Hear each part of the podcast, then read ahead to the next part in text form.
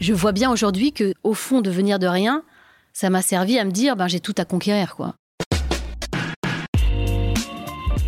Bonjour à toutes et à tous, je suis Alexandre Mars et vous écoutez Pause, le podcast où l'on prend le temps. Le temps de s'arrêter, le temps d'écouter, le temps d'explorer, le temps de rire. Quelle star de cinéma envoie un email à une adresse générique d'une association pour avoir des informations sur cette association? Très sincèrement, j'en connais assez peu. En tout cas, j'en ai assez peu reçu. Et c'est le cas de cette femme qui a joué avec certains des plus grands, Costa Gravas, Philippe Garel, Sofia Coppola ou encore Jacques Audiard. Il y a quelques années de ça, Céline Salette nous a envoyé un email. Quelques jours après, j'ai rencontré Céline et j'ai été heureux de cette rencontre, tout simplement parce que j'ai vu quelqu'un d'engagé, d'optimiste, de positif, et puis avec une vraie énergie, une énergie de dire on doit faire des choses pour les autres.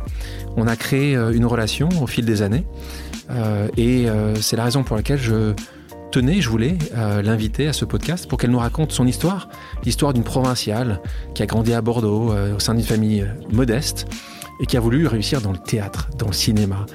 Et ben, elle y est arrivée. Aujourd'hui, elle est à l'affiche sur les grandes productions de Canal+. On va lui poser la question d'ailleurs sur ce sujet de passer du cinéma indépendant à un autre type de cinéma. On va lui parler évidemment des bassins d'Arcachon, euh, des plateaux de cinéma, de sa vision des plateformes de streaming, sa vision donc du métier et aussi son rôle d'activiste. Euh, très heureux de recevoir Céline Salette. Bonjour Céline Salette. Bonjour Alexandre. Comment tu vas? Ça va super. J'ai l'impression euh, de parler de, de, de, tous tes rôles, de, tous ces grands réalisateurs. Euh, et pourtant, tu considères que tu as encore beaucoup de choses à donner. C'est assez beau. Quand tu es acteur, tu pas d'outil, c'est toi l'outil. Et donc, c'est un peu euh, un chemin philosophique, psychanalytique. C'est un peu. ton parcours, c'est ton miroir. Et du coup, c'est assez intéressant quand on voit ton parcours, j'ai du mal à trouver que ça, c'est les cinq premières années, je peux les définir de cette manière-là. Puis il y a une évolution. Tu, tu l'as senti cette évolution? Il n'y a pas longtemps, donc euh, euh, lors d'un podcast pour euh, Aime le Monde, justement, j'ai réalisé avec Géraldine qui disait Mais c'est marrant. Il y a des premiers rôles, mais à partir du moment où tu débutes, il y a aussi beaucoup de second rôles et ça. Et, j'ai réalisé que mon parcours, il était aussi en réponse à ce truc qui ne m'animait pas depuis le début, qui était l'ambition de vouloir être euh, quelqu'un de très connu. Beaucoup de jeunes gens qui commencent dans le métier veulent euh, accéder à la notoriété, qui est aussi une forme de liberté dans le métier, c'est-à-dire euh, quand tu es connu, tu as des propositions, vraiment. Donc cette liberté, c'est aussi une mise en lumière très grande. Et je crois que moi, inconsciemment, et puis évidemment, à un moment, il n'y a pas si longtemps, consciemment, j'ai réalisé que j'avais une très grande résistance enfin une profonde résistance, un truc très très euh, à euh, ça, à cette forme de lumière, tu vois ce que je veux dire, à ce, à ce truc, à ce pouvoir en fait. Donc cette influence, tu dis que c'est pas ton truc, c'est pas ce que tu recherches? Je dis que je, j'étais empêchée d'une certaine façon. Je peux dire ça. Je peux dire aujourd'hui que, euh, alors que je le revendiquais comme un choix, évidemment, comme la plupart des choses qu'on fait dans la vie, on les revendique comme des choix, et en réalité, ce sont des empêchements. Et cet empêchement est né d'où? Ben, si j'y réfléchis à rebours, il y a une chose de fidélité euh, probablement à mes origines modestes. C'est-à-dire ce truc de dire est-ce que vraiment euh, j'arrive à, euh, à me dire que je, cette, cette notoriété ou ce pouvoir serait une infidélité à ma condition Tu vois ce que je veux dire D'origine? Bien sûr. Mais, mais, pourtant, on a, on a tout un tas d'exemples nous, on a eu ici à ta place euh, un Danny Boone, un Cadmerade. Les origines sont simples, bien sûr, populaires. Bien sûr. Et, justement, eux, ils ont plutôt essayé d'utiliser ça, d'ailleurs, dans certains de leurs films, pour montrer quelque chose. Alors là, on est sur du commerce, beaucoup plus commercial qu'une grande partie de ta filmographie. Oui, évidemment. Mais c'est pas pour rien. C'est, si tu veux, quand j'y pense à rebours, c'est pas pour rien que je fais des films d'auteur et tout ça. Beaucoup de gens au début as dit me non T'as dit non quand t'étais invité à... T'en as fait quelques-uns des films un bah, peu plus... En fait, je n'ai jamais vraiment cherché ça et donc ça ne m'a jamais vraiment cherché non plus. C'est là où, si tu veux, euh, euh, comme en, tant qu'acteur, tu es désiré, bien sûr, tu es appelé, mais tu appelles aussi inconsciemment. C'est en ça que ta carrière est aussi ton miroir.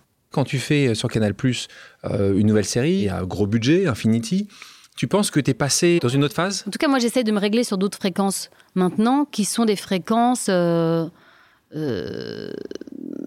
oui, de, liberté, de, de pouvoir, d'une certaine façon, de pouvoir de, de moi, d'être moi, ouais, d'acceptation de ma, ma force et ma Mais est-ce puissance. que tu penses aussi que ton unicité, le fait que tu sois quelqu'un de reconnu, et plus, si plus tu serais visible, plus tu serais reconnu, plus tu aurais d'influence, que tout ton, ton être activiste que tu es, on en parlera un peu plus tard, sera certainement plus, aura plus d'impact si... euh, C'est évident, Bah, tout ça c'est évident. Mais tu vois, la, la vraie conversion que j'ai opérée, c'est de passer de ce statut de être dépendant, qui est euh, le, euh, quand tu es acteur, tu es dépendant, tu es appelé, tu es choisi. Tu, tu fais, t'es pas, t'es pas, euh, tu fais des tu produis pas, enfin, tu produis sûr. pas des projets. Donc être dépendant euh, du regard des autres a euh, aujourd'hui une forme d'autonomie qui serait de pouvoir, tu vois, me, lever le matin et euh, euh, écrire mon film. Donc tu vois, j'ai opéré cette métamorphose et, en fait, ce, cet empowerment, si, je peux dire, euh, il opère aussi à, pa- par écho. Il va opérer, enfin, il opère déjà et il opérera sur ma carrière d'actrice aussi. On, rentre, on est déjà rentré dans le dur. Euh, on va. On tu, semblant. tu, parles de tes origines, elles sont importantes. Tu es né à Bordeaux dans les années 80. Tu grandis d'abord à Angoulême, puis à Arcachon, euh, dès tes 5 ans. Ton papa travaillait à la SNCF. Ta maman était euh, femme au foyer, maman au foyer. Puis après, elle a travaillé à la bibliothèque, dans une librairie. Euh, Comment tu décris, comment tu dirais ton enfance? Heureuse, difficile, euh, insouciante? Comment, comment tu définis? T'as un frère? Ouais, j'ai un grand frère. Quand je vois les photos de moi petite aujourd'hui, je vois très bien. Tu vois, je suis une petite fille très calme, très posée. J'ai les mains sur les genoux. Je, tu vois, j'ai une attitude très. euh, Je vois que je fais l'effort de correspondre à ce qu'on attend de moi. Je le vois et je l'ai compris. Si tu veux, dès que j'ai commencé à faire euh, une analyse et tout ça, j'ai compris. J'ai compris parce que. euh, j'ai dit des choses qui m'ont été renvoyées. J'étais jeune maman, donc je comprenais mieux des choses, tu vois, en miroir sur ben, comment j'avais grandi. Et, le fait de. Je pense que ma mère était très préoccupée par mon frère. Ma mère que j'adore, maman, je t'aime, tu sais très bien. Non, mais elle- elle-même grandit dans un foyer euh, avec un père un peu tyrannique, euh, une mère un peu euh, sacrificielle. Cet homme tyrannique était mon grand-père, donc son père, le père de ma mère, très préoccupé lui aussi par son fils, voulant lui imposer des choses. Et donc mon oncle, pour s'échapper de ça, il a, il a laissé ses affaires au bord de la mer, il a fait croire qu'il était mort. Et donc, euh, tu vois, quand il avait euh, 20 ans, parce que mon grand-père euh, lui avait ouvert un garage, il voulait être mécanicien, il voulait que son, son fils soit patron. Je sais pas comment dire, tu vois, c'est quand les quand les Et il disparaît. il disparaît. Et donc, quand mon frère naît, il y a cette, euh, cette ombre, tu vois, cette grande ombre. Et je pense que ma mère s'est battue avec cette grande ombre un peu toute sa vie. Et, on aussi avec le regard de son père, tu On vois. retrouve quand alors le- l'oncle? Ben, dix ans plus tard, il Dix réapparaît. ans plus tard. Ouais, il réapparaît. Les gens pensaient vraiment qu'il était mort. Non, pas vraiment. D'accord, Parce c'est- que C'est long, c'est long dont tu ouais, parles. tu vois, il y a eu. euh, Pas très clair. on l'a, on l'a revu, on l'a vu. Les réseaux sociaux n'existaient pas à l'époque. Ouais, exactement. un peu plus simple. Mais euh, tu vois, euh, quand même, ce, ce truc fait que ma mère grandit très préoccupée par mon frère. Et donc toi, tu essaies d'être Mon frère, toi- mon frère récupère toutes ces angoisses là et tout ça. Et moi, je vois bien que c'est très compliqué. Et donc, je décide, d'être sympa exactement, décide sympa. de ne faire chier personne, de complètement réaliser tous les désirs inconscients de ma mère. Donc, euh, avant même qu'elle qu'elle puisse ouvrir la bouche et, produire, et une injonction, je fais parfaitement ce qu'elle ce qu'elle veut. Et je me construis comme ça. Donc, je vois bien que de temps en temps, tu vois ce que je veux dire, genre, euh, une fois tous les deux ans, je fais une crise de colère parce que j'ai pas ce que je veux. Mais en dehors de ça, toutes mes émotions sont très tassées, tout est très, tu vois. euh, Ouais. Tu dis, il y a suffisamment, tu dis, il y a suffisamment de soucis. Exactement. Faut pas en rajouter. Voilà, exactement. Tu vois, ce truc de faire plaisir, Ouais. euh, mettre les gens en joie. Et ensuite, ça continue. Tu vois, l'adolescence, je voulais euh, faire rire les gens. J'étais, j'étais gênée quand il y avait, tu vois, aller débusquer des vérités tranquillement pour, pour, pour soulever des, des trucs un peu, tu vois, euh, gênants. Ce truc-là, c'est agrandi. J'ai réalisé les désirs d'autres gens, de metteurs en scène, de textes. Tu Tout vois ce que je veux dire? Ouais. Mais c'est pas, une- pas la base d'une vie. Ça peut pas, tu vois, t'es pas toi. Tu parlais de faire rire. Tu découvres ton talent, ton, ton pouvoir quand tu fais rire euh, ces jeunes à 13 ans. J'avais reçu, je parlais de Danny Boone. Je me souviens, il m'avait dit ici, il était, lui, c'était à 9 ans. Il avait visité euh, avec sa classe un théâtre. Il était passé sur scène, il s'était arrêté et euh, il avait vu la lumière à ce moment-là. Et toi, ça se passe à peu près les mêmes années, parce que tu as 13 ans, euh, l'atelier théâtre du collège. Et là, tu, tu dis, tu tournes de la scène. En fait, qu'est-ce que c'est, c'est l'image que, que, te donnent les autres de toi parce que tu les fais rire. Alors toi, la fille sage et tu, mm. c'est ça, ce thème, c'est comment ça. Oui, bien sûr, c'est 13 ans, c'est ça. Ouais, ça fait partie de ce genre de, de grand bouleversement. D'abord l'adrénaline, tu sais, c'est vraiment un truc aussi purement physique. C'est une, une ça, ça, ça, fait bouger les, les hormones, quoi. Donc c'est de l'adrénaline, c'est euh, mais t'étais visible, aussi, c'est la dopamine et tout ça. Enfin, tu vois, la journée, t'étais visible ou t'étais invisible? T'étais comment au collège? Ah non, non, j'étais. Non, non. Tu parlais. Après, euh, tu vois, j'étais pas, euh, j'étais pas très intéressante parce que j'avais pas de sein, j'étais euh, pas très bien habillée, j'étais pas, tu vois, donc je faisais tout pour développer d'autres trucs, comme l'humour notamment. Tu penses qu'il y a un, moment, un âge, qu'il y, y a un appel sur ces sujets-là ou juste c'est le talent mais je sais pas si c'est un talent. Tu vois, quand, quand je te parle de ça, je. je... C'est pas sûr. Non, j'explique plutôt que c'est une pathologie, tu vois ce que je veux dire? Non, mais tu vois ce que je veux dire? Cette capacité d'être ce qu'on veut que tu sois, c'est chez moi, ça répond à un truc euh, presque pathologique. Quand je commence à éprouver ces sensations et que je m'y accroche, c'est-à-dire euh, au lycée, je, je, veux faire du théâtre tout le temps, donc j'en fais trois, quatre fois par semaine, tu vois. Donc après, ça devient une chose que je pratique. Et je crois dans la vie en général que un des grands euh, indice, même si on ne nous l'apprend pas, c'est qu'est-ce que je fais très souvent? Qu'est-ce que je veux faire très souvent? Qu'est-ce que je veux faire le plus souvent possible? Ça, c'est des vrais indices de. Et parfois, ça va être, euh, ben, je veux faire le plus souvent possible euh, être seul en forêt. Et peut-être ce truc-là, c'est ce que tu dis, toi, hein, dans ton livre, ça devient un moment quelque chose qui fabrique une vie. Bac en poche, tu suis une licence d'études théâtrales à l'Université des Ports de Montaigne, puis tu intègres le Conservatoire national supérieur d'art dramatique quand tu vas au conservatoire, là, tu te dis c'est mon métier? Obligé parce que tu écris une lettre de motivation. Donc il faut bien. Euh, et tu vois, moi en fait, à la fac, je développe ce truc de euh, qui est très agréable, de, de, collective très forte, avec des gens ma génération, la troupe et tout ça. Je vois bien qu'on n'arrive pas. Euh, tu vois, on a d'autres exemples de, de gens qui ont fait des troupes à la fac et tout ça. Nous, on n'est pas une génération, on va pas faire ça dans notre, comment on dit, dans notre, dans notre année là. Il n'y a pas de gens qui ont ce talent-là. Donc, je, m'entraîne. Je suis engagée par euh, euh, un, metteur en scène à Bordeaux. Je commence à, travailler sur scène. Et, tu vois, encore une fois, donc lui, qui est le père de ma fille aujourd'hui, va devenir en quelque sorte voilà, mon mentor et va me dire tiens passe le conservatoire donc ça c'est vraiment des grandes étapes hein, pour moi parce que j'imagine pas faire autre chose que du collectif. D'un coup tu te dis tiens si tu passes le conservatoire tu as une ambition individuelle. C'est que pour toi. Fac, période baba cool aussi? Oui, parce que euh, je te dis, avec mes camarades, on allait chanter sur les marchés, on, aimait bien ce truc. Euh, on pratiquait un instrument, euh, tu vois, moi j'étais à l'accordéon, ouais. Il y a ce truc un peu. tu joues encore? Non, j'ai arrêté l'accordéon. Il y a ce truc un peu, oui, joyeux. Maman qui te disait, tu peux pas faire une faculté théâtre, est-ce que quand là tu passes le conservatoire, elle commence à se dire, ou là tu me parles de maman, papa, il dit quoi à ce moment-là? Les deux, ben, mon père, il est franchement assez heureux tout le temps. Ma mère, euh, euh, quand je rentre en fac, elle me dit il n'y a pas de débouché. Je dis mais de toute façon, il n'y en a nulle part, donc laisse-moi faire. Elle me dit d'accord. Et après, les premières fois qu'elle me voit jouer au conservatoire, au, pas au conservatoire, euh, en fac, elle dit ok, tu vois, elle est. Elle est douée. Ouais, elle, elle voit qu'il se passe un truc. Sortie du conservatoire, 2005, tu es choisi par Philippe Garel dans son film Les Amants réguliers, en compagnie de son fils Louis. Raconte-nous un peu comment ça se passe et c'est la première grande fierté pour toi. Ça, c'est avec l'école, parce qu'à l'école, au conservatoire, il y a des cours avec le, la FEMIS il y a des points avec la FEMIS. Qui est une, donc une école de cinéma. Et dans cette école, euh, ben, Philippe Garel euh, euh, enseigne, Voilà, exactement. Et donc, c'est comme ça qu'on se rencontre. Franchement, j'ai énormément appris de l'acteur devant la caméra avec Philippe, dont le père est acteur et, qui connaît ça par cœur. Quoi. Donc, il y a une grande science de ça et, j'ai appris énormément avec lui. Toi qui viens de province, mm pas du segment euh, forcément qui a le plus d'acteurs. Tu rentres dans un monde où il y a justement, on le voit, là on a parlé de la mmh, filiation, avec, filiation extrêmement forte dans le cinéma. puissante.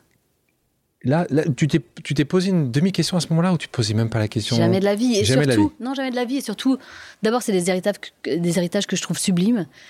Et ensuite, comme tous les héritages, y compris le mien et tout ça, hein, tu vois, chaque héritage requiert sa part de prison ou de fardeau. Tu vois, donc en fait, tout le trajet de quelqu'un dans la vie. Ça que tu dis, quoi. Oui, tout le trajet de quelqu'un dans la vie, c'est c'est d'arriver à être lui, d'arriver à se libérer de qui vit à travers lui et de et de qu'est-ce que tu es censé incarner ou qu'est-ce que tu es censé réincarner de ce qui vient avant toi. Ça, c'est l'objet de. C'est ce que je trouve passionnant, moi, d'en vivre. Donc, tu mets du temps à comprendre ça, que. Parce que, En vrai, à un moment, tu as de la chance. Si ça se passe mal, tu comprends que tu dois vraiment travailler, quoi. Mais si ça se passe à peu près bien, c'est vraiment chiant aussi. Parce que, non, mais c'est vrai, parce que t'as pas le moteur suffisant pour dire, mais euh, il se passe quand même quelque chose. Tu vois ce que je veux dire? Il y, a- il y a beaucoup de gens qui vivent une vie à peu près satisfaisante de façon extérieure et y compris de façon intérieure, mais ils n'iront jamais enclencher des, des. Tu vois ce que je veux dire? Passer au niveau supérieur, quoi. T'as jamais eu de jalousie mal placée pour dire juste, tiens, je suis pas arrivé au bon endroit, je suis pas né au bon moment? Si, tout le temps. Tout le temps, d'une certaine façon. Jamais contre les autres et tout ça, mais. Et jamais contre moi, vraiment non plus. C'est-à-dire, ça, ça, ça s'est pas matérialisé dans ce genre de pensée. Mais des frustrations et des échecs, bien sûr, il y en a eu Ouais. énormément. Je me suis jamais dit, ça vient de là ou ça vient de là. Mais tu vois, euh, euh, ça, c'est vraiment la base. Tu vois, il y a aussi beaucoup de gens qui ne prennent jamais le risque. Je vois bien aujourd'hui que, au fond, de venir de rien, ça m'a servi à me dire, ben, j'ai tout à conquérir, quoi. T'as rien à perdre. Tout à conquérir. Tu préfères le mettre de ce sens-là. Oui, parce que, parce que personne ne vient jamais te chercher. Les gens pourraient dire, moi, j'ai pas grand-chose, donc je dois travailler beaucoup plus que tout le monde. J'ai énormément travaillé. Tu considères que t'as tout le temps extrêmement travaillé. Je me suis entraînée, je n'ai fait que m'entraîner. Si je regarde euh, aujourd'hui, par exemple, j'ai fait, euh, depuis l'âge de, de 13 ans, donc de 14 ans, au lycée, au, au lycée, je faisais euh, 3, 4. ouais, trois, de- des sessions de 4 heures. Euh, je faisais au moins 3 fois 4 heures par semaine de, de- de théâtre. Euh, au- au- au- en fac, j'en faisais énormément. Je faisais que m'entraîner. En fait, je n'ai fait que m'entraîner. Quand des gens aujourd'hui font euh, deux heures à Florent et, c'est tout. Nous, nous, nous, tout, on faisait. T'en es parce que tu faisais d'où? Parce que Parce que pas parce que j'adorais ça. parce que t'adorais ça, Mais pas oui. parce que tu savais qu'il fallait faire plus que les autres. Mais Pas du tout. Je me suis jamais posé cette question-là. Mais ce que je veux dire, c'est que Le travail paie. Oui, et puis mon ambition, elle était un peu. Ça, c'est un, truc un peu malade chez moi. Je, euh, je te parlais tout à l'heure d'une forme de lourdeur qu'il y a chez moi. J'ai un besoin d'approfondissement un peu maladif. Tu vois, j'ai un perfectionnisme, un peu un besoin de, de, grattage un peu euh, maladif qui m'a parfois entravé, mais qui aujourd'hui, par exemple, quand je, veux euh, écrire un scénario, me sert énormément. C'est-à-dire, j'ai le goût de l'étude, j'ai le goût de, l'approfondissement, de, la profondeur et pas de la superficialité. Donc, c'est une chose qui peut me manquer par ailleurs, ce côté superficiel, parce que bah, c'est important d'être superficiel. Et quand t'es acteur, c'est important de, quand actrice, c'est important de t'intéresser à ton trait de eyeliner. Mais, tu vois, et ça, ça m'a manqué. Ce qui moi m'intéresse aussi, c'est que je trouve que ça avait un. Je sais pas si c'est un manque d'ambition, mais te dire, ouais, le deuxième rôle ça me va, ou le troisième rôle ça me va. Bien sûr. Tu vois, parce que sûr. parce que tu considères que tu es déjà une intrus, on est toujours sur cette, tu sais, sur ce système en disant, je, de- déjà j'ai de la chance d'être là. non, donc, je euh, crois pas que ce soit ça. Je crois que c'est profondément un truc C'est de... le syndrome de l'imposteur, le, du classique. hein. Non, j'ai pas Pas du tout. tout. J'ai jamais eu le syndrome de l'imposteur. En revanche, que ça se passe, enfin que quelqu'un d'autre soit plus intéressant que moi, ça, c'est une chose qui, que j'ai toujours trouvé euh, normale, quoi, au fond, parce que Soit quelqu'un de meilleur? Ou plus, plus adapté? intéressant, plus intéressant. C'est, et je pense que c'est toujours lié à ce truc-là, tu vois. Il y a, y, a, il y a un truc avec mon frère qui est, tu vois, ça c'est intéressant et moi c'est pas vraiment intéressant. C'est marrant ce que tu dis parce que je me souviens d'une discussion qu'on avait avec Gad ici. Il me dit Je n'hésite pas à refuser des rôles quand j'estime que d'autres peuvent être meilleurs que moi pour le job. Il y a quand même des endroits où tu te dis Sur ce type de profil-là, il n'y a pas mieux que moi Je me dis jamais ça. C'est vraiment étonnant comme question. Je me dis quasiment jamais ça. J'ai toujours une petite tentation de me dire, c'est bizarre, hein Peut-être qu'elle, elle serait mieux, ça. Waouh. C'est c'est fou. Mais ce qui te rend terriblement humaine. Oui, mais c'est au fond une forme de. Tu vois Il y a, il y a encore du boulot. Il y a encore du boulot. Ouais, il y a encore du boulot. Je lis, tu es responsable de tout ce qui t'entoure. Tout ce que tu vis, tu l'as créé d'une façon ou d'une autre. Tu l'as choisi d'une façon ou d'une autre. Quand je lis cette phrase, un jour, je suis percutée profondément et je comprends que là où je suis dans ma vie, c'est moi qui ai fait ça. Et le jour où je comprends ça, je comprends que je suis mon problème et ma solution. Là aussi, comment tu as gagné euh, ce rôle-là? Tu avais un agent à l'époque? Raconte-nous un peu aussi. euh. Ouais, j'avais un, un peu un agent, enfin j'avais une agent parce que euh, le père d'Alice, lui toujours, dit euh, ah bah il y a Sofia, Sofia Coppola fait un film, il faut que tu fasses des essais parce que tu- elle va te prendre. Donc il me met en contact avec une agent. je fais des essais et elle me prend pour jouer. C'est de la petit figuration de le- luxe, voilà. Ouais. Donc je suis 25, jours- 25 jours sur le tournage euh, à- avec euh, Kirsten. La première fois que je gagne un, un rôle, même si je le joue pas, c'est-à-dire le metteur en scène me dit j'adorerais que ce soit toi, Mais c'est pas toi. mais ce sera pas toi parce que euh, Déborah François est plus bankable et tout ça. Euh, c'est aussi parce que avant d'aller aux essais, je me suis donné l'autorisation. Je me suis vraiment, je me rappelle vraiment m'être dit, euh, non mais en fait c'est bon, ça va, je sais le faire. C'est ok, je peux faire ce rôle. Je sais jouer, je, je- je peux, je peux jouer au cinéma, je, sais le faire. Et comme je me donne cette autorisation, ça marche. Je n'ai pas le rôle, mais je sais que j'ai gagné déjà. Et le, ça, c'est les, les meurtrières, c'est les deuxièmes essais que je passe. Et là, vraiment, je dis, euh, c'est bon, ça, ça, vraiment, c'est pour moi. Et ensuite, ça change tout, bien sûr, parce que le plus dur, c'est d'avoir un rôle. Le plus dur, c'est de commencer C'est le premier rôle qui est important. que quelqu'un te fasse rentrer. Parce qu'en fait, il y a toujours quelqu'un qui a plus travaillé que toi qui va avoir le rôle. Parce que pour l'industrie, c'est toujours plus facile de s'appuyer sur. euh, Quelqu'un qui a déjà fait. Voilà. Donc le plus dur, c'est de rentrer. Et une fois que je fais meurtrière, c'est évident que ça change tout. Parce que le film a un certain regard à Cannes, parce que voilà, ça Les change portes tout. s'ouvrent, quoi. Oui, c'est un premier rôle. C'est beaucoup. Toi qui adore être sur les planches, là, tu mets les planches complètement de côté. T'aimerais, toi, euh, être euh, tous les soirs sur les planches, euh, à Bordeaux, à Paris ou ailleurs, ou, ou traverser la France Ou est-ce que tu te sens profondément aujourd'hui une, une actrice du 7e art? La vérité, c'est que tout ça encore, c'est une question d'évolution. Tu vois, en fait, quand je, je commence à tourner, j'ai beaucoup, bizarrement, à 25 ans déjà, euh, fait théâtre, enfin, travaillé sur les planches devant les gens. Et c'est comme tout dans la vie. Dès que tu commences à évoluer ou dès que tu fais des choses nouvelles, c'est hyper excitant. Donc, dé- déjà, je suis rattrapée par ce truc qui est euh, un truc d'évolution, de principe d'évolution. Plus je tourne, plus j'ai envie de tourner. Et ensuite, aujourd'hui, évidemment, j'ai des enfants, j'ai pas envie de partir en tournée. Euh, Enfin, tu vois, tout ça, ça devient très compliqué. Et puis aller, par exemple, tous les soirs visiter une émotion euh, atroce, c'est vraiment pas marrant. Alors qu'au cinéma, si tu veux, quand tu traverses une émotion, tu la traverses une fois, et puis, enfin, je veux dire, une demi-journée, une Il journée n'y a maximum. pas que mais des pièces où il y a des, il y a des- que des. non, ce sont des comédies, mais par exemple, on comédie, m'appelle pas beaucoup pour faire des Ouais. comédies euh, au cinéma, tu vois.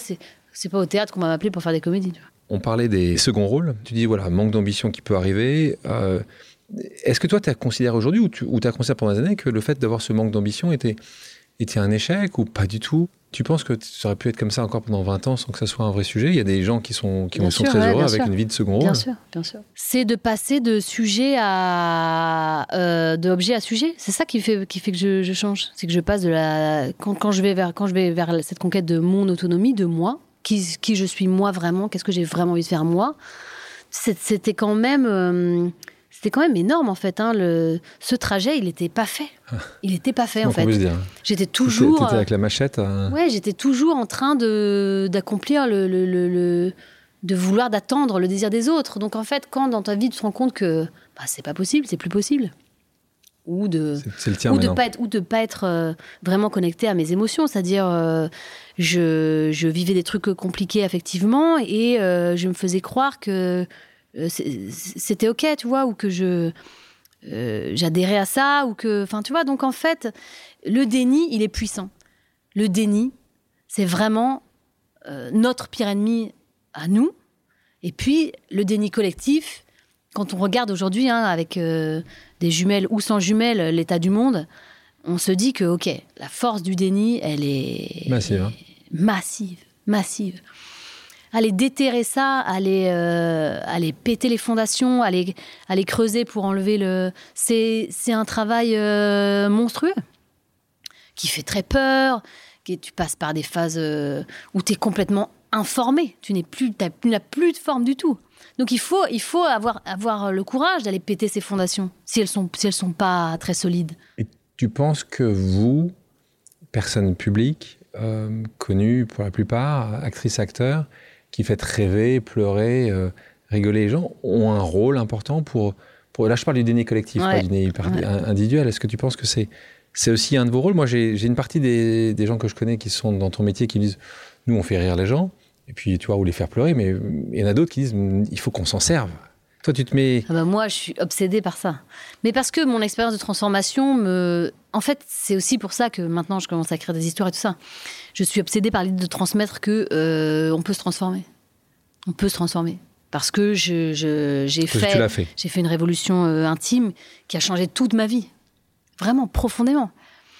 Et c'est invisible à l'extérieur. Je veux dire, c'est quasiment pas. Ça ne regarde personne. Au fond, je, je- c'est même pas un truc qui est. C'est difficilement communicable parce que. Mais je sais que c'est, je sais que c'est possible. Et donc. euh, Mais cette transformation, comment tu l'expliques Si là, tu, si ben, l'expliques, comment tu l'expliques bah, ce- Je peux te dire, euh, un jour, euh, donc j'étais quand même pas, j'étais quand même pas bien, et, et un jour je lis, euh, je croyais que je lisais ce livre pour quelqu'un d'autre. En fait, je le lisais probablement pour moi. Je lis "Tu es responsable de tout ce qui t'entoure. Tout ce que tu vis, tu l'as créé d'une façon ou d'une autre. Tu l'as choisi d'une façon ou d'une autre. Quand je lis cette phrase, un jour, peut-être je l'avais déjà lu avant, peut-être que je l'ai relu après, Là, mais ce jour-là, te je suis change. percutée profondément et je comprends que là où je suis dans ma vie, c'est moi qui ai fait ça. Et le jour où je comprends ça, je comprends que je suis mon problème et ma solution. Et à ce moment-là, bah, je sais que je suis vraiment dans la merde, mais je sais que si je change pas, bah, ça va continuer comme ça. Le, le problème dans les autres, c'est jamais une personne. C'est jamais. c'est- C'est pas ça la question. C'est comment tu t'es retrouvé là. Et puis, euh, si tu changes pas, ben, peu importe ce que ce soit cette personne ou une autre, ça va continuer. Tu iras vers une personne qui ressemblera à cette personne d'avant ou à- en fait, c'est sans fin. Il y a combien de temps ça? Bah ça, ça commence quand j'ai 34 ans. Cette phrase, tu vois, qui me percute comme ça. C'est tard. C'est tard, Non. mais c'est une chance parce que c'est quand Pour même certaines pas, personnes, euh, ça n'arrive jamais. hein. Oui, pour certaines personnes, ça n'arrive jamais. Comment tu définirais le succès d'une actrice ou d'un acteur aujourd'hui? Bah, le succès, je dirais que c'est que la- c'est la liberté. C'est la liberté. Mais euh, la liberté, C'est si des tu nombres veux, de, euh, c'est nombres de tickets vendus. C'est que c'est quoi pour Ah toi? non. Ça l'est plus, ça l'est encore? Il faut quand même vendre ses films. Il faut quand oui, même être appelé. je veux dire, euh, la liberté, c'est très, très, très, très difficile à conquérir. La liberté, c'est une chose qui est puissamment intime. Donc, on est libre quand on arrive à se foutre du regard des autres. Moi, je crois. Il y en a combien qui peuvent se le permettre? Ben, tu vois. En fait, peut se le permettre qui veut, vraiment. Mais, Ah, tu vois, la notoriété n'est pas forcément une liberté. Elle peut aussi être une prison. Donc, en ça, si tu veux, moi, je pense que tous les chemins euh, ne mènent pas à soi et que, oui, la notoriété peut être un outil, Emporter un Oscar pour toi aujourd'hui, c'est ça le, la définition d'un succès? Pour votre dans votre. Bien sûr, remporter un Oscar, c'est un succès, évidemment. Ouais. Oui, remporter un Oscar, c'est un sûr. immense succès. Moi, je suis euh, très admirative de Marion dans son parcours. Donc, Qui, Marion euh, Cotillard qui mais a bien gagné. sûr. euh, mais bien sûr, qui remporte cet Oscar, tout ça, bien sûr. C'est merveilleux. Marion, c'est une femme, une actrice absolument merveilleuse qui, depuis son exigence artistique, qui est phénoménale, euh, applique cette exigence artistique à elle-même et elle a. euh, Enfin, je veux dire, elle travaille, elle la travaille massivement. La liberté, tu penses, Marion? Ben, je sais pas, faudrait lui demander. On va lui En demander. tout cas, ce qui est sûr, c'est que tous les projets passent par Marion aujourd'hui. Donc elle a cette de liberté-là. dire non, en tout cas. Je pense. Qu'elle peut dire Enfin, je, oui ou je non. dis ça, Marion. Corrige-moi si je me trompe, mais je pense que quasiment, presque tous les projets qui sont euh, dans, dans les Les- actrices de sa génération passent par elle, Ouais. tu vois. Elle est, elle, et elle, est- et- c'est- et elle s'est dit c'est- non. Elle n'est pas intéressée par juste des projets parce qu'il faut faire des projets. Elle, est- elle a, elle a en tout cas une gestion de carrière. assez Exceptionnel, incroyable. ouais, bien sûr. Est-ce qu'il y a des réalisateurs avec qui tu veux absolument travailler Tu rêverais aujourd'hui de travailler Bien sûr. Dans cette chose du désir, elle existe, mais moi, je, je, je fais en sorte d'appeler les gens par mon travail. Tu vois, je sais, Ouais. sais pas trop euh, encore aller écrire une lettre à un metteur en scène ou. Tu l'as jamais euh, fait? Ah, Non, Une fois, même pas non, j'ai jamais fait. J'ai jamais fait. Il y a une, une fois, de- tu t'es dit une fois, j'aurais dû le faire. Non, jamais. Il n'y a pas un film où tu dis, mais qu'est-ce que j'aurais aimé être dedans? Ça m'est arrivé jeune actrice, mais maintenant, je crois que ça m'arrive plus. Tu vois, je m'en souviendrai. Ça m'arrive pas tellement. Pas non. tellement? Tu crois au destin, toi? Bah, en fait, je crois à la providence, tu vois. Ah, c'est le destin. Oui, mais je, je crois qu'on est. euh, on a ce, ce, ce qui est bien dans le moment, sur le moment, tu vois. Tu parlais tout à l'heure de, de Sofia Coppola, on parlait de, de Jacques Audiard, Bonello, euh, Cannes, Costa Gravas. Est-ce qu'il y a des gens dans toute cette histoire que tu as connue avec, avec le cinéma qui disent juste, mais euh, ça, c'est grand? Enfin, tout cela, hein, tout ce Tout dont, cela? Ouais, tout ce dont tu as parlé. Ils sont vraiment euh, uniques? Ouais, très unique. Euh, être un fabricateur d'histoire, c'est, un, un petit peu un, un, un convocateur, un chaman, tu vois. Il y a une chose de. On parle de trans, là, on parle ouais, de... ouais, ouais. Il faut convoquer l'histoire. Et donc, euh, ça, c'est, très, très beau à, à voir.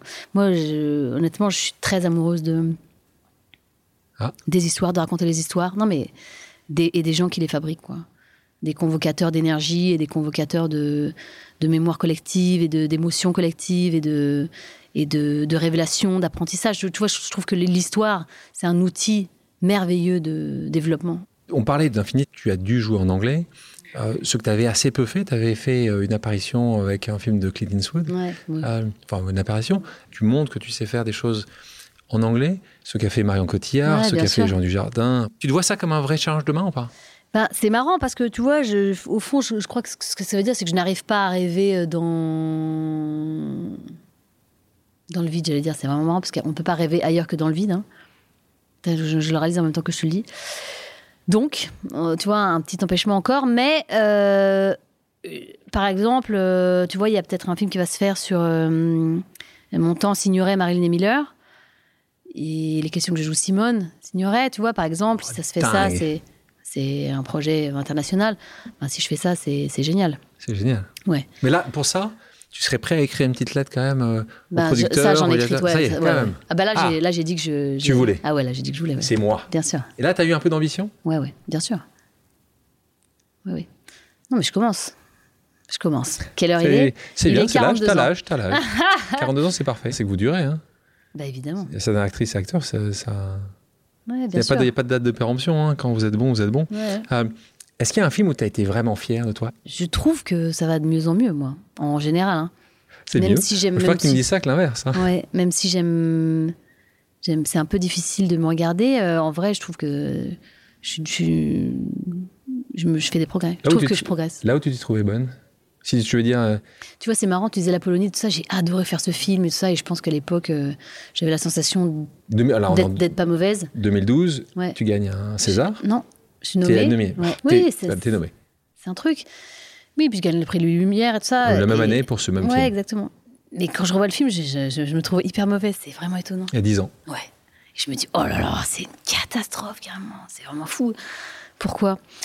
Donc, tu vois, sache que dans 10 ça est ans, ce que tu es en train de faire aujourd'hui, tu vas le dire, mais j'étais pas bonne il y a 10 ans. Exactement. Et tu sais, la première fois que je me suis vue à l'image, je, je trouvais des trucs affreux, des trucs ça allait. Et puis j'étais tellement euh, sidérée par le fait de. C'est sidérant de se voir, de se voir, de s'entendre. Tu vois des profils de toi que tu connais pas, tu vois, tu te vois dans la glace.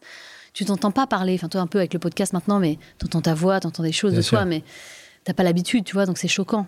Et, et je croyais que tout le monde voyait ce que moi je voyais, que c'était une, une vérité objective, l'image sur l'écran. En fait, pas du tout. En fait, les gens ne voient pas du tout la même chose de l'un à l'autre, et les gens ne, ne, ne- ne- ne ressentent pas le film de la même façon. Donc il n'y a pas de vérité objective, en dépit du fait que ce soit fixé sur une pellicule ou un support. On parlait des réalisateurs ou réalisatrices. euh, à part ce film potentiellement avec Montant Signoret, mm. est-ce qu'il y a un, un réalisateur, une réalisatrice que toi tu trouves euh, incroyable, que tu vois gérer, même tu serais loin de ta famille à nouveau pendant trois mois pour lui ou pour elle? Denis Villeneuve, par exemple, euh, euh, Quaron, par exemple.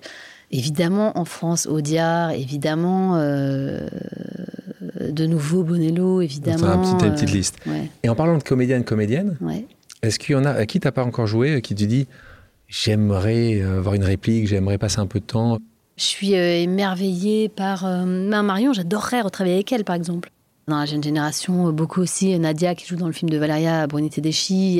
Il y a tellement de. hum, Les François Séville, les Pierre Ninet, tout ça, ça, te- ça te parle Pierre, ou- bien sûr, ouais, ouais, bien sûr. euh, Jonathan, j'adorerais retravailler avec Jonathan. euh, Jonathan Cohen, donc euh, La Flamme et toute cette clique que j'adore. euh, Ouais, Leila, Bexi, bien sûr, Adèle Exarchopoulos, qui est un génie.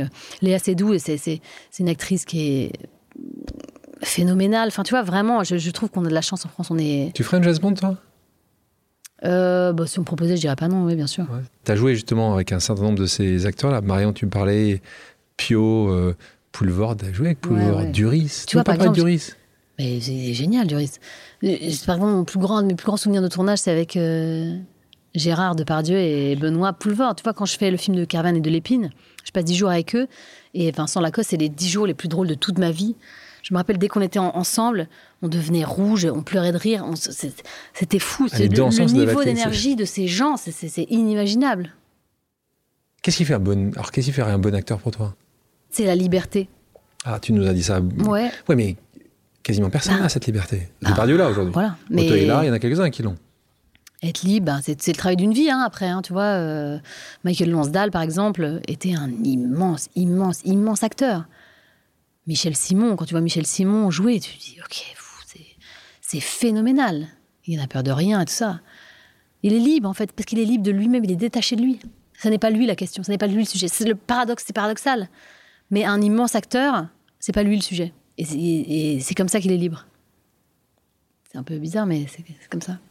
En parlant de tes collègues, euh, Céline, je te propose maintenant une pause amicale. Le principe est simple. J'ai demandé à quelqu'un qui te connaît de te Mmh. poser une question surprise. On écoute. Salut ma beauté, mon amour d'ami, ça va bien? Alors, euh, on m'a demandé de te poser une question.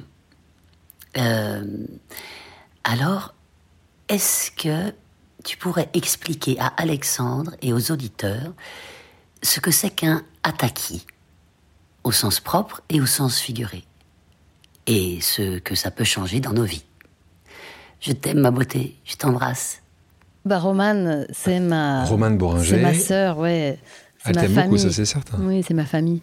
Et là, on parle de, on parlait de filiation, hein, Mm. parce que la grande filiation euh, de Romane, Mm. avec un papa qui, euh, oui, bien sûr. qui est Richard, bien sûr. Euh, voilà. Donc, merci Romane pour cette question. Merci, Romane. Alors, Ataki, je pense qu'il y a beaucoup de gens, ce que je disais à Romane, sens propre et sens figuré. Je pense que je- on va apprendre des choses. Le hataki, c'est un ballet de hum, Japonais, donc. mélange ja- japonais. Donc c'est une baguette en bois avec des lamelles en tissu et avec laquelle tu tapes ta maison. Et donc ça, euh, quand tu le fais, vraiment, quand tu fais l'exercice de taper ta maison, de, de, de faire, de soulever la poussière et après tu la ramasses à l'aspirateur, et ben euh, c'est hyper débarrasse les mauvais- libérateur. en plus, ça débarrasse les mauvaises ondes. Ouais, exactement. Et puis c'est hyper libérateur. C'est c'est vraiment. un- Et d'ailleurs, les vrais ne s'y trompent pas. Les vrais étant les enfants et les animaux. Mon fils de 5 ans se marre, mais se fend la gueule quand je passe le hataki depuis qu'il a. Donc, tu passes vraiment le Ataki chez depuis 6 mois. Depuis qu'il a 6 mois, mais bien sûr. toi. Bien sûr. Et, euh, et, euh, et mon chien, ça le rend fou. C'est-à-dire qu'évidemment, il veut jouer avec le truc, euh, il veut le bouffer, tout ça. Ben voilà, donc en fait, euh, les vrais savent que c'est très important. On parlait justement, tu étais beaucoup dans des comédies dramatiques. Et quand je t'ai vu dans La Flamme, je me suis dit, tiens, tiens, étonnant. C'est quoi le rôle justement le plus challengeant pour toi? La vérité, c'est que ce qui est génial, c'est d'avoir un challenge comme acteur. Ça, c'est dément. Et franchement, à ce niveau-là, moi, je, je- je- je considère que j'ai énormément de chance. Donc là, il y a un challenge dans ce que tu fais pour Infinity. Là, on t'envoie déjà euh, loin, loin de ta famille, trois ouais, mois. Ça, ça t'a beaucoup marqué, choqué, euh, ennuyé d'ailleurs. On était en Covid. Enfin, je pense qu'il y a quand même des choses compliquées. En anglais, euh, Dans l'espace, Quand la vie te propose ce genre d'aventure, oui, c'est- dément. Donc, Oui, c'est exceptionnel d'avoir l'occasion d'aller, euh, tu vois, tourner au Kazakhstan. C'est franchement l'autre côté du monde, tu vois. Euh, Tu n'y vas pas si, si quelqu'un ne t'oblige pas à y aller. Les voyages intérieurs sont aussi grands que les voyages extérieurs, tu vois. Je, je vais tourner un film sur la vie de Inès Leroux, qui est une lanceuse d'alerte, qui a écrit euh, cette BD sur les algues vertes. Tu sais, elle travaillait euh, pour Les Pieds sur Terre et elle a fait. C'est une enquêtrice, en fait. Elle a fait beaucoup de reportages audio. Euh, beaucoup d'enquêtes euh, audio sur euh, l'agroalimentaire. euh, tu vois, elle commençait avec Tu vas un document sonore qui s'appelait Les Mercuriens sur les, les, les amalgames au mercure dans la bouche qui, qui provoquent des vraies maladies et malaises chez des personnes qui sont très sensibles, enfin qui sont sensibles. C'est une femme hyper passionnante que j'ai eu la chance de rencontrer, qui est une femme de ma génération, que je veux dire son parcours d'activiste est complètement incroyable. Et, donc, tu vois, aller faire cette plongée de deux mois dans le territoire en Bretagne. Elle, elle a fait cette plongée-là. hein, tu vois, elle est, elle est partie pour faire un reportage. Elle est partie six mois. En fait, elle est restée en Bretagne. Ça veut dire qu'elle a, par porosité, euh, adhéré à, à l'ensemble du système pour y fabriquer sa vie. C'est assez euh, bouleversant, phénoménal, tu vois. Et c'est Pierre Jolivet qui va réaliser ce film. C'est trop de chance, tu vois, trop de chance. Et ça rejoint, tu vois, mes préoccupations à moi. Si tu veux, Ouais, quand l'univers te fait ce genre de cadeau, tu dis, ok, mais je le prends. Ben, pff, je sais pas, c'est comme du sur-mesure un peu, tu vois. On parle de challenge. Tu aimes les prendre, tu, tu les changes déjà de, de te sortir d'une condition dans laquelle tu étais par rapport à Oui, la c'était pas une mauvaise condition, tu vois, parce qu'en fait, c'est pas. intéressant comme. On dit euh, quand on dit populaire, soyons clairs aussi, hein, quand on parle de populaire, quand on Ouais. parle de quartier populaire, quand on parle de, de, de ces conditions-là, on n'est certainement pas en train de, de comparer ça avec soi. C'est juste que tu n'avais pas forcément un accès aussi simple que d'autres, mais on n'est pas en train de dire que c'est pourtant que c'est et- la vie était triste, hein, loin Et de là. hein. encore, ouais, non, mais encore, si tu veux, euh, je considère que je n'ai pas été empêchée dans mon accès à euh, trouver le sens de ma vie, par exemple. Ce qui est déjà énorme. Je veux dire, il y a des gens qui ont euh, beaucoup de moyens et qui sont complètement empêchés d'accéder à quel serait le sens de leur vie à Ouais, eux. attends, donc, euh, tu vois, intéressant. quand là, tu parles de conditions, je dirais que moi, j'ai plutôt grandi dans des conditions, dans un terreau, dans un terreau assez. euh, En parlant de ton sens de ta vie, parce que c'est extrêmement important, il y a beaucoup de gens en effet qui parfois ne se posent pas forcément même la question, ou on leur pose pas la question.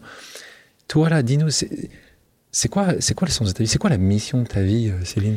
Ben, le sens de ma vie aujourd'hui, clairement, c'est de euh, transmettre à toutes les échelles, de toutes les façons possibles, euh, depuis ce que je fais maintenant. Et je sais que ça va grandir. Et d'ailleurs, j'en ai euh, euh, des projections, c'est-à-dire j'en ai des visions.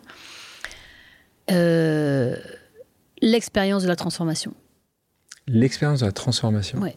Comment tu définis la transformation? La transformation, c'est le processus puissant par lequel on, on se débarrasse. Je ne sais pas si on se débarrasse, mais en tout cas, on, on refait, on déplace, on bouge des choses intimes, intérieures, extérieures, vers le vertueux, vers le bénéfique, vers la lumière, vers une dimension plus belle, plus simple de la vie.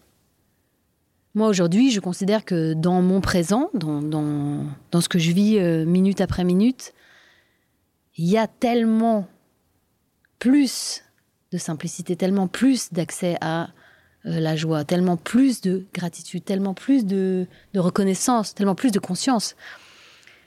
Euh, ma vie est tout à fait changée par rapport à ce qu'elle était il y a Il y a 10 10 ans, ans par exemple. C'est le jour et la nuit. Ma vie, c'est le jour et la nuit. Tu peux dire que tu es heureuse aujourd'hui? Ou Bah, tu es, sur le bah, chemin d'y aller? Ah non, mais je suis euh, en plein dedans. T'es en plein dedans. Oui, en plein dedans. Et j'ai des minutes d'euphorie très grandes. C'est toujours la question. Comment est-ce qu'on transforme la société? Moi, je crois qu'on la transforme toujours par le désir. Et que on doit être soi-même les premiers exemples. Les levées de boucliers, elles se font par l'exemple, par l'acte. C'est ça, le changement. En parlant de challenge, là on parle de réalisation. Ouais. Passer derrière la caméra, déjà écrire, ça c'est un sujet important. Pas sur n'importe qui. Hein. Catherine Marie Agnès de Saint-Phal, euh, appelée Niki de Saint-Phal, euh, artiste exceptionnelle, histoire de fou. Mm. Je te propose maintenant une deuxième pause amicale en lien avec ce nouveau projet. On l'écoute. Bonjour Céline, alors je sais que tu vas bientôt réaliser ton premier film sur un très beau sujet d'ailleurs et je te laisse dire lequel si tu le souhaites. Alors ma question est la suivante, c'est quel a été l'élément déclencheur euh, qui t'a donné envie de, réaliser? Est-ce que c'est c'est le sujet justement? Est-ce que c'est une envie plus ancienne? Enfin, plus simplement, pourquoi on se dit un jour je veux réaliser un film? Question de la part de Nicolas Altmeyer, producteur, cofondateur de Mandarin Film, qui a produit quantité de grands succès, une personne d'une vraie humanité. C'est aussi un ambassadeur épique, quelqu'un que j'aime euh, beaucoup euh, et qui te pose cette très belle question. C'est quoi l'élément déclencheur? Eh ben, euh, je m'étais jamais vraiment posé la question. C'était pas une chose que j'avais. Il se trouve que euh, quand j'ai commencé à travailler ce truc-là, qui était moi, on commençait à venir des, des histoires. J'avais envie de raconter des histoires. Et par exemple, euh, j'avais une histoire en tête, et puis un jour, euh, comme ça, à Noël, je, je me mets à écrire. Et j'écris 40 pages. Euh, j'écris et je commence à écrire cette histoire, quoi. Après en avoir, euh, tu vois, après l'avoir eu en tête pendant un an et demi, deux ans. je me mets à Niki, sur Niki de Saint-Phal? Non, Sur autre chose? Sur un autre, un autre sujet. Et je commence à faire. Je déjeune avec Raoul Peck, qui est un ami, qui est un metteur en scène brillant, euh, producteur, qui me dit Mais toi, alors qu'est-ce que tu fais? Pourquoi t'écris pas? Je dis bah, C'est marrant que tu me dises ça, parce que j'ai écrit 40 pages. Je lui fais lire. Je l'ai fait lire aussi à Bertrand Bonello. Et les deux me font un retour vraiment assez euh, encourageant, me disant Franchement, euh, il y a un truc, quoi. Ouais, ouais. Et donc. euh, je commence à parler à Raoul et ça il me dit mais c'est bien et tu évidemment j'imagine réaliser ce truc mais c'est bizarre en plus c'est un projet tellement ambitieux que c'est- pas du tout un premier film et tout ça il me dit mais si tu veux j'ai un autre projet je commence à avoir des envies de raconter des histoires en fait ça vient comme ça c'est pas pour réaliser j'ai pas envie de réaliser je commence à avoir des histoires que j'ai envie de raconter il y a des choses que j'ai envie de raconter donc ça commence comme ça et ensuite, on me propose de faire la Dami. euh, les acteurs font des courts-métrages. Et je me dis, euh, les courts-métrages, c'est un format très bizarre. Et puis finalement, je trouve un endroit, je trouve un biais. Je trouve un truc que j'ai envie de raconter. Et en fait, ça, se passe comme ça, en fait. Je vois une interview de Niki de Saint-Phal. Je suis sidérée par la modernité de cette femme, sidérée par sa puissance, sidérée de voir à quel point le type qui l'interviewe est en 1960 et elle, elle est aujourd'hui, là, maintenant dans ce- comment elle lui répond, ce qu'elle lui répond. C'est- fou. Il y a un saut temporel, quoi. Et je suis frappée par sa ressemblance avec Charlotte Lebon. Mais c'est fascinant. Elle est comme une espèce de réincarnation, quoi, je sais pas comment dire. Et je me mets à étudier. Je me dis, putain, il faut faire un film sur elle. C'est pas possible. C'est quoi? Qui n'a jamais été fait? Non. Ça a avancé. T'as as, l'actrice, t'as as le producteur. Oui. Donc c'est. On est en train de trouver un distributeur. Oh on va euh, tourner au printemps. Enfin, ouais, c'est. Et tu réalises? Oui. C'est et c'est et c'est aussi beau que que comme c'est écrit. C'est vraiment de l'ordre de la réalisation. Je l'ai vraiment éprouvé dans le court métrage. Il y a une chose de matérialisation de de ton essence quoi dans la réalisation qui est hyper hyper euh, puissante. Et surtout c'est un véhicule génial. Moi je je- j'ai réalisé en commençant à écrire et, dans la perspective de réaliser que ce qui m'a toujours passionné ce sont les histoires et leur pouvoir de, de transformation encore une fois. On parlait d'activisme. on- Parlons maintenant un peu de ton engagement, euh, puisque c'était l'objet de notre premier contact. Tu te souviens de notre premier Ouais, contact bien sûr, bien sûr. Bah, je voulais faire euh, acte. Je voulais faire une plateforme sur laquelle les, les, les déchets, j'allais dire, les off des acteurs sur des tournages, euh, pendant les tournages, étaient recyclés. Donc c'est une plateforme qui diffusait des inédits d'acteurs, euh, des moments drôles comme des, des moments de making of, des moments de voilà, sponsorisés par euh, des grosses boîtes. Et l'argent qu'on aurait gagné, on l'aurait euh, euh, distribué à des associations. C'est un projet que je suis pas arrivée à mettre en place, mais que je, ne- je ne désespère pas de, de faire un jour. On reçoit un email signé par Céline Salette, c'est envoyé sur, je crois que c'était communication, à- Ouais. c'est même pas un email personnel, Non, on, non, a reçu un email, Céline qui dit voilà, voilà qui je suis, même rapidement avec le, le plus grande, avec la plus grande humilité, et j'ai envie euh, de faire des choses. Euh, Est-ce qu'on peut se parler Et surtout, et, et nous évidemment on aime ça parce que nous on, on est, on fait ce qu'on fait chez Epic pour partager, pour aider à, à- à avoir euh, de plus en plus de gens qui vont aller sur le, sur le terrain et essayer de, de, de- de combattre, Bah, de, à faire l'époque, pour à les l'époque, autres. ce qui s'était passé, c'est que je m'étais dit si on récolte de l'argent, et pas mal d'argent, puisque c'était l'objet de moi, mon, mon- mon truc. Je disais si tu veux changer le monde, bah faut, faut, faut avoir de l'argent, quoi. Donc comment tu récupères de l'argent? Et, euh, et à qui tu le donnes Ensuite, la, la- deuxième question, c'est à qui tu le donnes. Tu Donc les acteurs qui sont parrains d'associations peuvent le donner à leurs associations, mais euh, d'autres qui sont pas parrains peuvent donner à qui Et donc, évidemment, sur ce chemin-là, sur le chemin-là, j'avais trouvé épique. Je m'étais dit, c'est quand même merveilleux que toi, Alexandre, donc c'est pas pour te tirer les pompes, mais c'est vrai, euh, t'aies t'aies créé cette structure qui permette de, euh, de, propager le, don et de le faire dans des conditions qui, permettent de faire que tu- sais que, que ce que tu donnes transforme réellement le monde. Et donc nous, enfin encore une fois, soyez rassurés qui nous écoutent. C'est vrai qu'on s'en- on s'entend, on s'aime beaucoup avec avec Céline, euh, qui est aussi une ambassadrice épique euh, que tu, nous as rejoint, la fondation donc je dirige. Euh, et justement, parler par rapport à cette communauté d'actrices et d'acteurs. Est-ce que tu as été étonné par euh, par parfois une, un manque de générosité euh, Est-ce que tu trouves que c'est normal? Est-ce que tu penses qu'il y a beaucoup de demandes qui sont faites, donc il y a une volonté parfois un peu de fermer les, euh, les portes rapidement Honnêtement, j'ai tout à fait compris. Quand j'ai fait un premier tour de table, beaucoup de gens ont répondu oui, bien sûr, c'est tellement une bonne idée, Ouais. énormément de gens. Et ensuite, dans la mise en œuvre, c'est complexe. Mais c'est complexe à beaucoup de niveaux. C'est complexe parce que c'est les boîtes de production qui ont les droits, parce que les films n'appartiennent pas aux acteurs. Et donc, ton camarade euh, m'a offert cette solution qui serait de dire, mais en fait, c'est pas une fois que les projets sont faits qu'il faut euh, mettre en œuvre le, le- le- le- le pacte, c'est avant, c'est en amont. avant leur mise en œuvre. Ce qui est quand même une hyper bonne idée. Et donc, es en train de- tu penses que tu vas reprendre un peu ce, ce- quand tu as un peu de temps? Bah pourquoi pas ce qui, est, ce qui est intéressant aussi, c'est que tu vois, je- moi je, je crois beaucoup au temps comme euh, faiseur de. Les choses doivent, si les choses doivent se faire, elles se font. Et parfois ça prend du temps, mais c'est comme ça. Ton engagement, il est multiple. Euh, tu es membre du collectif 50-50, Ouais. euh, qui a pour but de promouvoir l'égalité des femmes et des hommes, la diversité dans le cinéma, l'audiovisuel. Il y a un peu de boulot. Euh, sur les stades du mouvement, 76%, je le prenais là, des films réalisés, sont réalisés par un homme. Comment tu l'expliques? Est-ce que tu vois des manières d'y remédier? Est-ce que tu penses que ça devrait être 50-50 Est-ce que c'est un sujet pour toi Bah, important? évidemment un immense sujet. Comment de, remédier de, de- de la même façon, euh, si tu veux, moi, dans mon étude de la transformation, je vois bien que euh, c'est- toujours la question. Comment est-ce qu'on transforme la société? Moi, je crois qu'on la transforme toujours par le désir. Et qu'on doit être soi-même euh, les premiers exemples. Donc, voilà, qu'est-ce que je peux te répondre d'autre que euh, demain, je vais réaliser mon premier film et ça fait partie des choses que, euh, que euh, bien sûr, les femmes du collectif 50-50 portent parce que euh, quand elle commence, ça n'est pas évident. Depuis, deux femmes ont gagné, une une Palme d'Or et une un Lion d'Or à Venise, euh, Julia Ducorneau et Audrey Diwan, deux, réalisatrices françaises. C'est donc les, levées de boucliers, elles se font par l'exemple, par l'acte, parce qu'elles font deux grands films. Donc, c'est ça le, changement.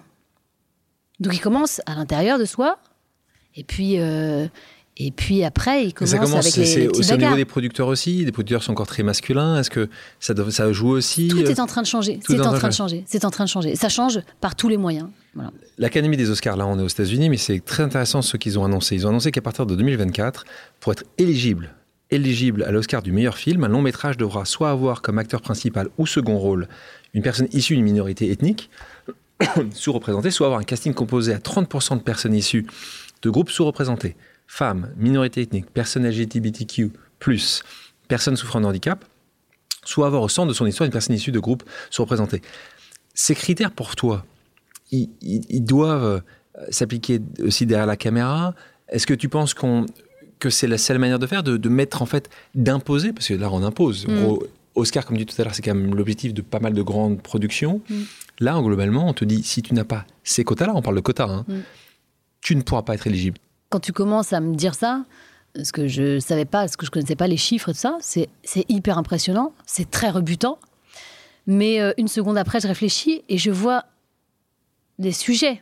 La vérité, c'est que c'est presque euh, vertueux dans le sens où, les gars te disent, ok, nous, on ne, on ne prêtera pas attention. Mais c'est comme si tu te disais, euh, c'est comme si tu donnais une recette pour, pour participer au game, tu vois, ce qui est quand même pas non plus tout à fait intéressant tu ne devras pas, tu ne devras pas traiter des sujets de ta caste si ta caste c'est euh, blanc dominant.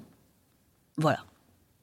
Ça ne nous intéresse pas. Ton histoire de mâle blanc dominant ne nous intéresse pas. Maintenant, si tu veux faire une histoire qui m'intéresse, ben, donne la parole à ceux qui l'ont pas. Donc, si tu regardes le truc de ce point de vue-là, ben, c'est pas con, franchement. Et tu dis, OK, qui a eu l'Oscar ces derniers temps?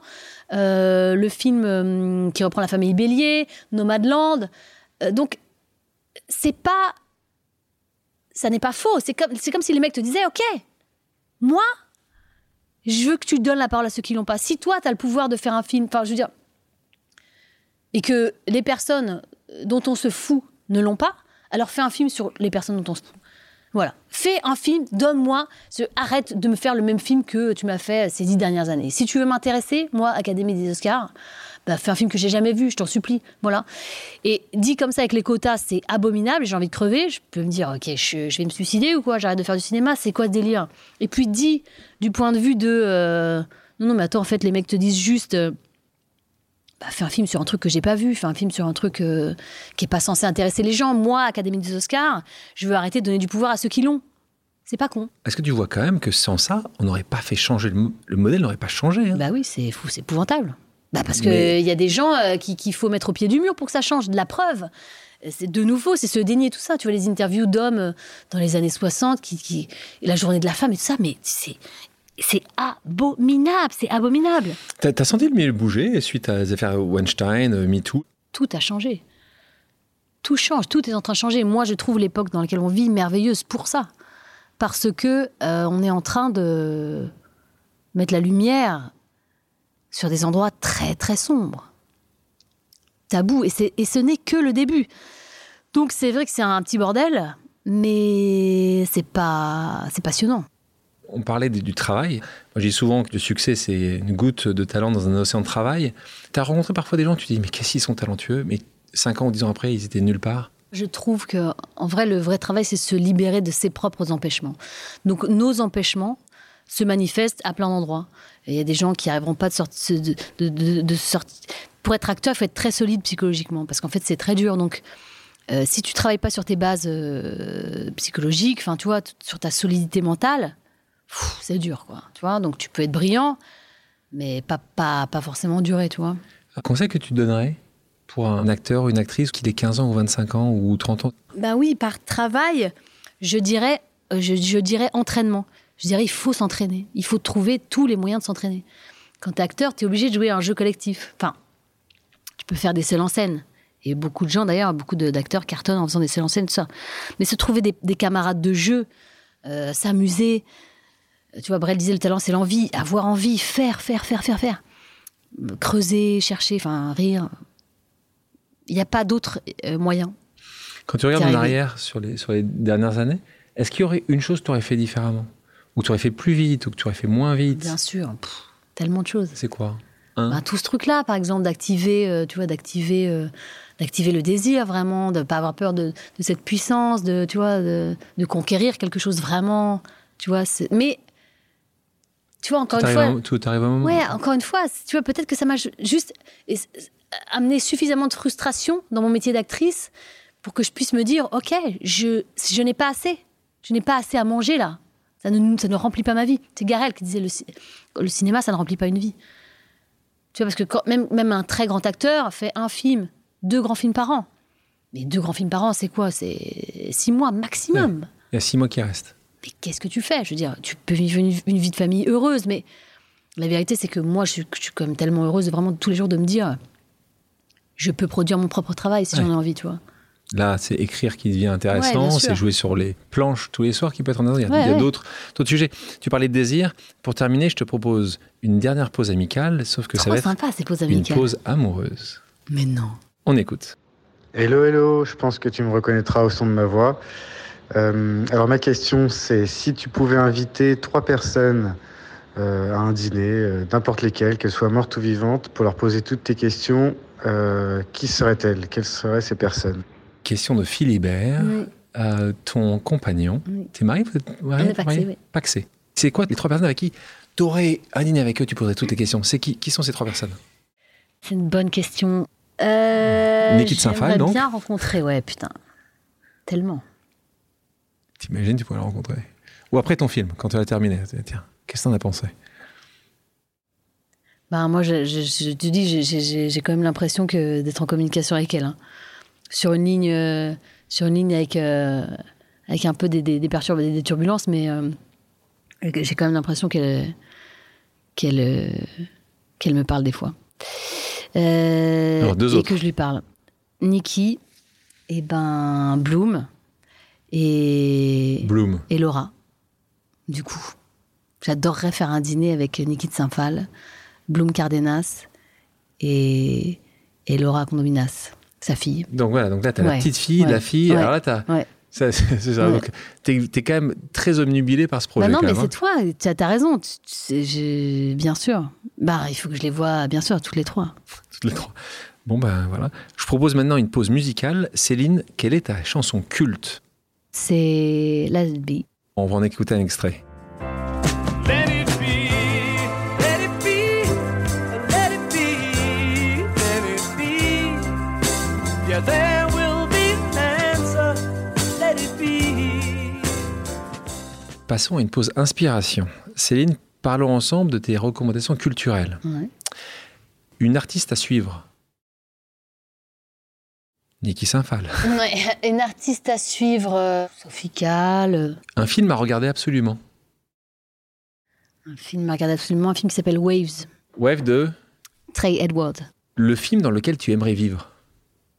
J'aimerais vivre dans aucun film, j'aimerais juste vivre euh, pas dans un film. Pas dans un film. É- épouvantable de vivre dans un film. Oh là là, déjà, il y a des bords, hein, tu vois. Euh, L'album que tu peux écouter en boucle. Je peux écouter en boucle Jesus is Born de Kanye West. Euh, une série qui t'a tapé dans l'œil. Bah, Euphoria. Euphoria Ouais. T'as beaucoup aimé Ouais. Ça t'a pas inquiété sur euh, Les générations Sur les générations qui arrivent Non. Toi, on n'était on était pas mieux. Bah, on C'est était différent. mieux, mais. non. Ah, je suis pas sûr qu'on soit mieux. C'était différent. Ouais. Non, mais c'est une, fiction. hein. Moi, j'ai pas, j'ai pas interprété ça comme euh, une une vision du futur ou de- du Du présent. présent. Mm. D'accord. Euh, un restaurant que tu as adoré Euh, le Clamato, Paris. Clamato à Paris. Un livre que tu pourrais relire des centaines de fois. Je crois pas que je pourrais relire un livre des centaines de fois. Tu pourrais lire, lire deux fois ou, ou c'est impossible pour toi? Oui, je pourrais lire un livre deux fois euh, si j'ai pas tout compris. Ah bah sinon, c'est- Non, mais moi, en fait. t'as je vécu, t'as vécu, tu passes. Tu- Hmm, T'avances. Non, et j'adore euh, étudier en fait. Donc j'aime pas beaucoup lire des fictions, ce qui est un peu étrange. Mais tu- de la même manière, tu vois, j'aime beaucoup les documentaires. Ça m'intéresse, c'est le vrai, tout ça. le vrai m'intéresse énormément. Un podcast que tu as aimé ou que tu aimes? J'en ai des milliers. Là, je suis en train d'écouter le, jour- le journal breton euh, d'Inès Léraud, Ou peut-être Une nuit de Charlotte Pudlowski. Euh, quelle est la destination idéale pour faire une pause? Tu vas encore à Arcachon, t'entends? Ouais, ouais. Euh, bah là, c'est pas mal, hein, c'est vrai. hein. Ouais. Arcachon, c'est pas mal pour faire une À, pause. À Claoué, chez Nathalène, c'est c'est pas mal. Passons à un petit jeu d'association d'idées. Le principe est simple. Je te dis un mot et tu me dis la première chose à laquelle il te fait penser. Ok. On commence toujours très simple. Si je te dis cinéma, tu me dis. Amour, Si je dis théâtre, tu me dis. euh, brûlure, Si je te dis Bordeaux, tu me dis. Arcachon, Si je te dis parents, tu me dis. enfant. Si je te dis Virginie Despentes, tu me dis. J'ai le poing dans ta gueule. Ouais, dans ta gueule. Euh, si je te dis espace. Ah ben, je te dis infinité. Si je te dis Top Gun. je te dis euh, kérosène. Tu les, tu les as regardés ou pas? Tu allé le voir Non. ou- Non? C'est pas du tout ton truc, ça? Bon, pff. Les gens qui sont allés, en tout cas, ils ont l'air d'avoir. euh, ouais, ouais, mais je pense que c'est bien. hein. Non, mais je- c'est voilà, c'est l'Amérique. ça passe, que- c'est bien pense- Non, mais foutu. je pense que Tom Cruise, euh, franchement, je, je- je suis hyper impressionné par le fait qu'il fasse ses cascades et tout ça. Franchement, euh, Et- c'est un entertainer, c'est un mec qui, qui pense euh, le cinéma divertissement et, ça et en ça qui est assez passionnant. Ouais. Si je dis Canal, je te dis maison. ouais. Ouais. Bah, si je te dis Netflix, Euh, je te dis transformation. si je dis engagement, tu me dis. Moi, je te dis nécessité. Si je dis fierté, tu me dis. Je sais pas pourquoi j'ai envie de te dire couronne, mais je, ça m'est Ah, venu très couronne. bien. voilà. Si je dis Marc je te dis Jonathan Cohen, qui est un dieu vivant. Bah oui. Ah ouais Ouais, c'est un. J'étais avec lui au conservatoire, j'ai eu cette chance et. T'es avec lui au conservatoire? Ouais, bien sûr. Il était dans ma promo avec Audrey Lamy. Et, et évidemment beaucoup d'autres, mais tu vois, parmi les, ceux qui ont euh, Bien euh, émergé, ouais. Il a mis du Euh, temps à percer. ah, tu vois, je veux dire, tout, tout, est, tout vient à point. À qui sait devenir lui-même, quoi. il écrit, lui. Il à, qui sait, à qui sait devenir lui-même. Et lui, Tu penses qu'il est Jonathan. lui-même aujourd'hui? Il n'était pas il y a 20 évidemment. ans Il l'était. Déjà. Il l'était, mais je veux dire, le temps que le monde comprenne qu'il l'était, tu vois ce que je veux dire? Ouais. Il a fallu qu'il rencontre telle personne, telle autre, telle autre, telle autre. ça s'appelle un chemin. Mais euh, il est pleinement lui, ouais. ouais, bien sûr, il est en pleine possession de ses moyens, et ses moyens sont immenses. Il a toujours été hilarant. Si- Et, et, et, euh, et, euh, et, intellectuellement, intellectuellement bouleversant aussi. C'est- bouleversant. Si je te dis liberté, Je te dis chérie, parce que c'est liberté chérie. si je te dis transformation, je te dis trans. si je te dis regret, Je fais un bruit carrément. J'ai j'ai même pas de mots. tu vois. Non, ça n'existe pas. Moi, je- je- ça n'existe pas. Non. Remords non plus Non. Non. Si je te dis futur. Joie. Si les auditrices et les auditeurs ont des questions, peuvent-ils te contacter sur des réseaux sociaux, lesquels tu Ouais, utilises, lesquels tu Instagram. regardes Instagram Ouais, plutôt, c'est ouais, ça ouais. Il faut mieux qu'ils aillent sur ton Insta. Ouais. C'est quoi ton Insta? Euh, Céline Salette. Merci beaucoup Céline. Merci Alexandre, merci beaucoup de ce temps. Merci à toutes et à tous d'avoir pris le temps de faire une pause avec nous. J'espère que l'émission vous a plu, inspiré ou fait réfléchir. Si c'est le cas, je compte sur vous pour le partager avec vos proches, laisser un commentaire et mettre la note de 5 étoiles sur les plateformes d'écoute. Si vous voulez me suggérer des invités ou simplement me faire part de retour, vous pouvez me contacter via LinkedIn en tapant Alexandre Mars ou bien m'écrire à l'adresse suivante, le podcast pause at gmail.com.